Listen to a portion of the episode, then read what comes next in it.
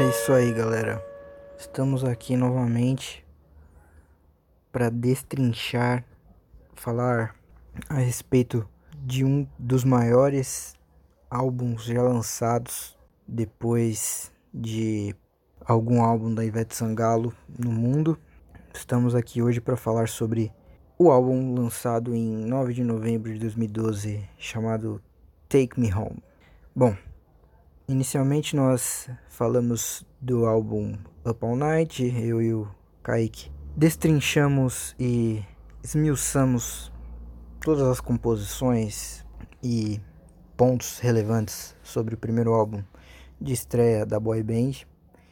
E seguindo a cronologia, nós estamos saindo de 2011 e indo diretamente para 2012. Para você que não sabe, depois do 11, o número que vem em sequência é o 12. Então segue aí a, a novidade de que o, o álbum foi lançado no ano seguinte, onde três singles, singles encabeçam aí a, o tridente de, de apresentação do álbum com as músicas We Live, Why, We're Young, Little Things e Kiss You. Como você pode ver, eu reproduzi o sotaque britânico para manter a originalidade é, então, da, é da aí, obra. É tudo isso aí mesmo.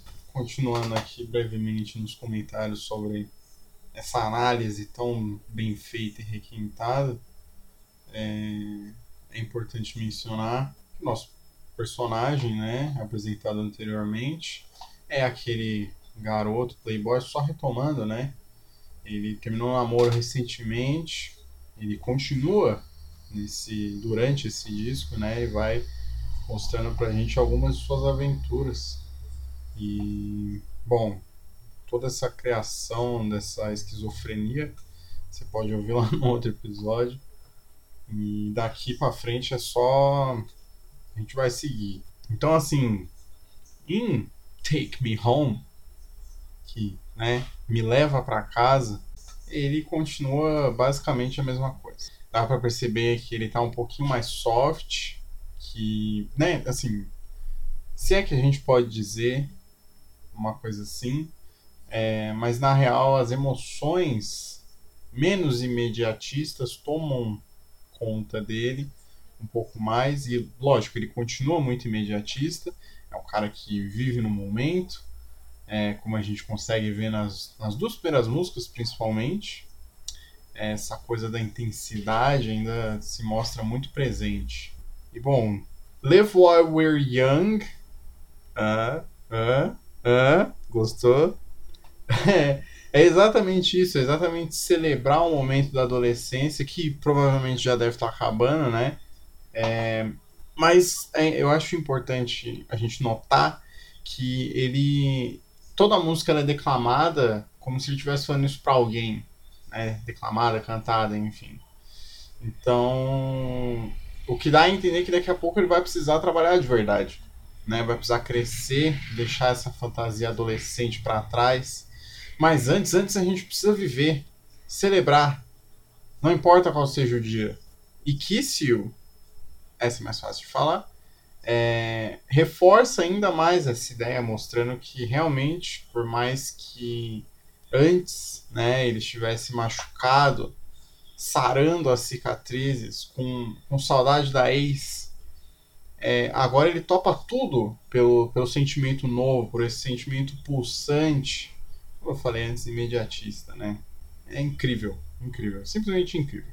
E Little Things, né, avançando um pouco, é, reforça também isso. Esse amor recente, encontrado de novo, o sentimento de companheirismo, de camaradagem, antes de tudo. Ele promete coisas que só quem está em início de relacionamento promete, que é o mundo, a coisa boa, a coisa lúdica. É perfeito, é perfeito, assim. E até as músicas mais voltadas para eletrônica, que eram pontos fraquíssimos no outro álbum, aqui elas são, pasmem, boas. Come on, come on. É excelente.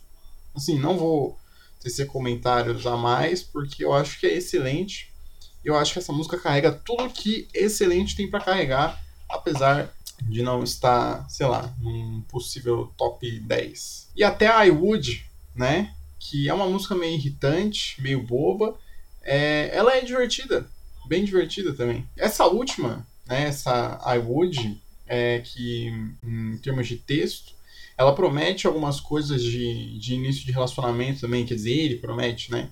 Buscando essa narrativa canalha de falar. O outro não faz isso por você, hein?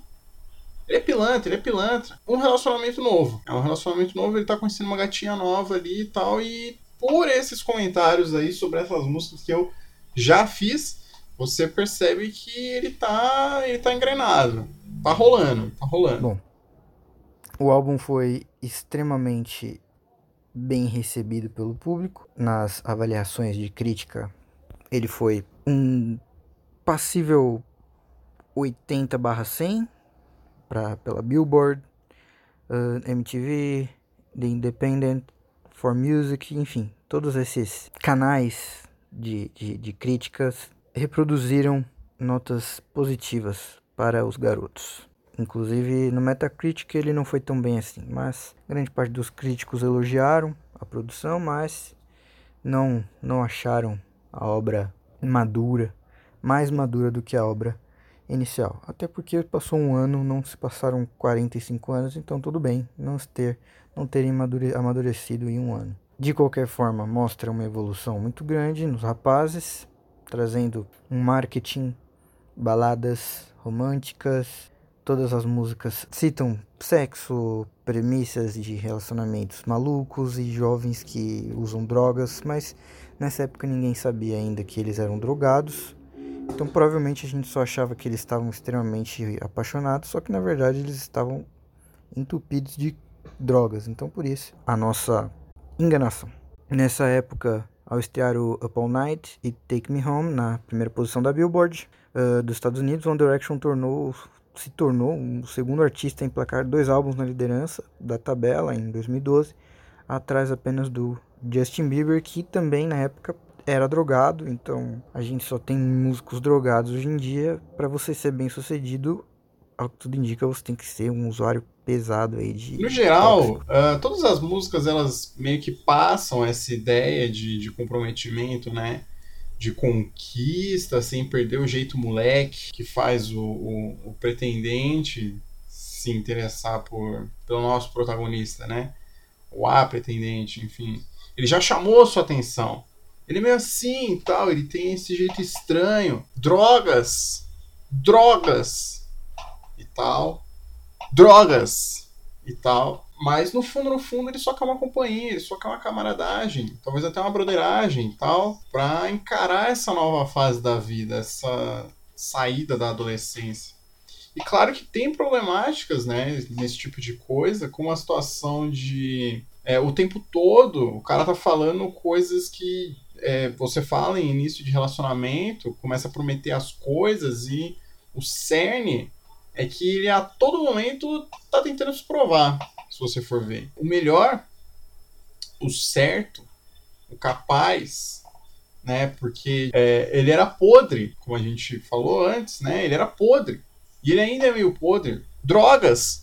É, mas ele quer mudar. Ele está tentando se provar. Tentando se provar não só um partidão, mas uma pessoa confiável, uma pessoa que você pode meter aí cinco anos de namoro e até uma aliança no, no anelar esquerdo, se é que vocês conseguem me compreender. Só que é tudo sobre ele, na real.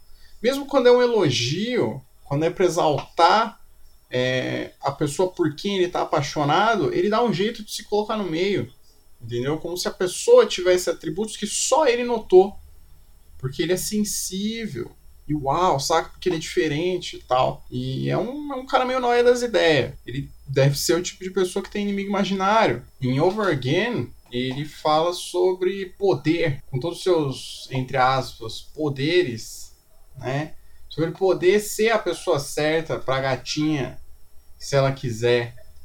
Mais uma vez, exaltando os próprios atributos, mas ele deixa claro que ele também tem sentimentos em They Don't Know About Us, ele instiga a mina a acreditar que, por ninguém saber da intimidade do casal, geral tem inveja. E eles não sabem como é, como vai ser. Então, a língua de cobra das Maria Fifi não tem que mexer com o status social deles enquanto casal, né? Que já existe no caso.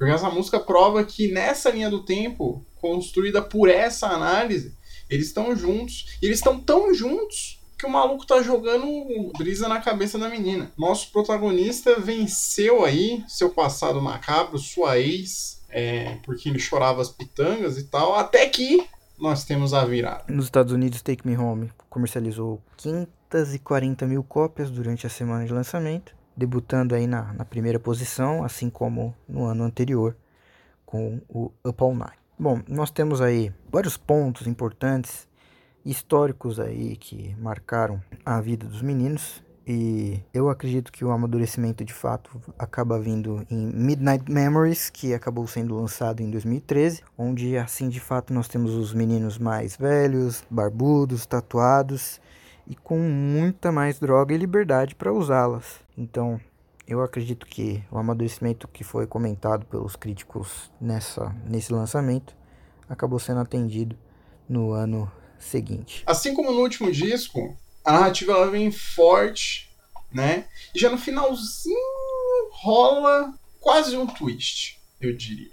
Não um twist em si. A gente conhece uma camada do personagem que a gente não tinha sido apresentada ainda, ou que a gente acreditava que já não fazia mais parte dele, que eu acredito que é esse o caso, assim. Porque aí chega a música Summer Love, em que ele relembra um amor de verão. Relembra porque essa questão de amor de verão, nas histórias, né, na ficção, ou até da vida, são sempre carregadas de nostalgia. Então eu chuto, quer dizer, eu argumento, porque isso aqui é uma análise séria, que seja algo que ele lembra, né, de um rolo aí que ele teve com outra pessoa que não é a atual. Porque ele é moleque piranha. E isso contribui, na minha opinião, pela escolha da música seguinte, que é She's Not Afraid, que basicamente fala de uma mina que deixou o nosso protagonista completamente embasbacado. Ele fica a música inteira considerando situações que podem ou não serem verdade, simplesmente porque no fundo, no fundo, ele ficou tão impressionado pela mina que ela não sai da cabeça dele. E é a grande brisa nessa conjuntura até aqui é que ela tem medo de se apaixonar. Portanto, ela não tem rolos, né, duradouros e tal. E eu ainda afirmo que é a mesma menina de Summer Love. E tá tudo aí. Tá tudo aí. E é muito raso. Né? Ele é burro. Ele é adolescente. E o resto do álbum é essa derrocada. Porque ele vai atrás dessa menina essa menina do lance de verão deles. De repente tomado pela intensidade e diz que ela é o amor da vida dele. Em Still the One, ele se declara para ela de peito aberto, como a gente já viu ele fazendo outras vezes. E a gente acredita. A gente acredita que ele pode se dar bem, que pode dar tudo certo, porque ele é muito intenso e ao mesmo tempo é muito sincero. Mas ele é tão burro que ele dá uma nublada em todas as outras coisas, sabe? Para ele enxergar só o que tá na frente dele. Só aquele tipo de sentimento, entendeu? É, mas essa virada, ela é realmente o ponto-chave do álbum. A surpresa, né? A mudança de paradigmas Será que a atual dele ainda vai ser o um motivo para músicas no futuro? Será que a, a, atual dele, que não é mais atual, né? Porque ele se declarou aí, então, tipo, ele nem gosta mais muito dela, mas será que eles terminaram? Então, não sei. Resta a nós imaginar. Ou simplesmente ouvir o resto da discografia. Em breve, em breve. Mas nosso personagem aqui, é bom ressaltar isso, ele não é flor que se cheire. Realmente, assim, ele não é flor que se cheire. Ele é um cara perigoso, ele é uma pessoa que ficou obcecada por alguém, de repente faz de tudo para ficar com ela, né? Ele chama de amor verdadeiro, dura enquanto durar e honestamente eu acho isso muito duvidoso. É, mas hoje, né, vendo as coisas com um pouco mais de distanciamento, é, isso fica um pouco mais claro pra gente. Mas até quando? Até quando a gente vai ficar passando pano pra esse tipo de coisa? Vai ficar vendo gente assim? Ah, comercialmente, as vendas mundialmente falando foram ótimas, seja na Europa, América do Norte, Oceania e Ásia, todas essas, todos os continentes acabaram ouvindo as vozes de Harry Styles, Niall e etc. Os meninos não comporam as músicas, né? Então eles não tiveram influência nas, digamos assim, composições e nas letras, o que é meio óbvio que eu acabei de dizer. É interessante que os garotos tiveram as músicas compostas especificamente para o tom de voz deles e para o estilo de música. E bom, imagino que todos vocês já tenham ouvido incansavelmente este álbum e vão ouvir hoje, após ouvir a minha incrível análise, que é impossível você não sentir vontade de ouvir depois de tudo que eu falei. Acrescento que, além de excelente álbum para namorar, é também um álbum excelente para você abraçar os seus pais. Então, ouça Kiss You, ouça Live While Young, porque nós somos jovens, nós somos bonitos e nós somos britânicos. Aproveite aí o chá. Obrigado. Até a próxima análise. Muito obrigado. Participação de Felipe Perazolo. Ouçam o Peracast. É, você pode procurar em todos os agregadores. E o que será que nos aguarda mais para frente? O que será?